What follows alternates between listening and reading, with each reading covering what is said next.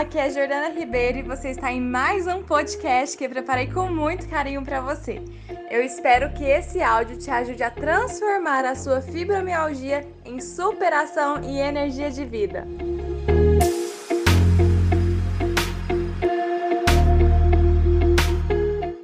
O outro sentimento, gente, que eu falo muito do que eu chamo de ciclo da dor 2, que interfere na intensidade das dores, é a possibilidade das dores não acabarem ou não diminuírem.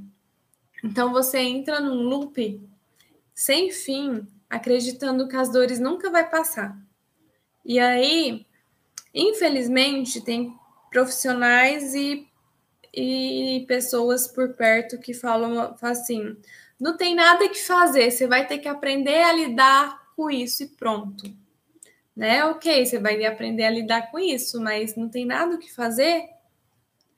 E aí você acabou de receber um diagnóstico, não sabe nem o que, que é fibromialgia, nem o que, que é dor crônica, você sabe que está sofrendo muito de dor, você está sentindo ali, é algo real no seu corpo. Para chegar um e falar, falar não tem nada que pode fazer, Fora que já tem as crenças que acontecem quando a gente recebe um diagnóstico, né?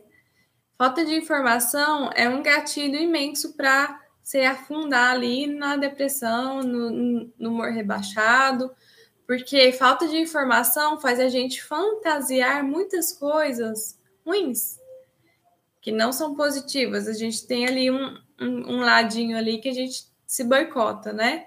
Então só vai entrar pensamentos e fantasias ruins. E aí, com esse tipo de comentário, aí o negócio piora mais ainda.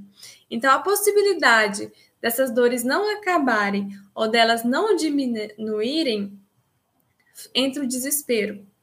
Entrar o desespero gera estresse, gera estresse, libera cortisol, enrijece a musculatura, te gera mais dores ainda, né? Dificulta o seu sono. Então, tudo isso vai intensificar também as suas dores.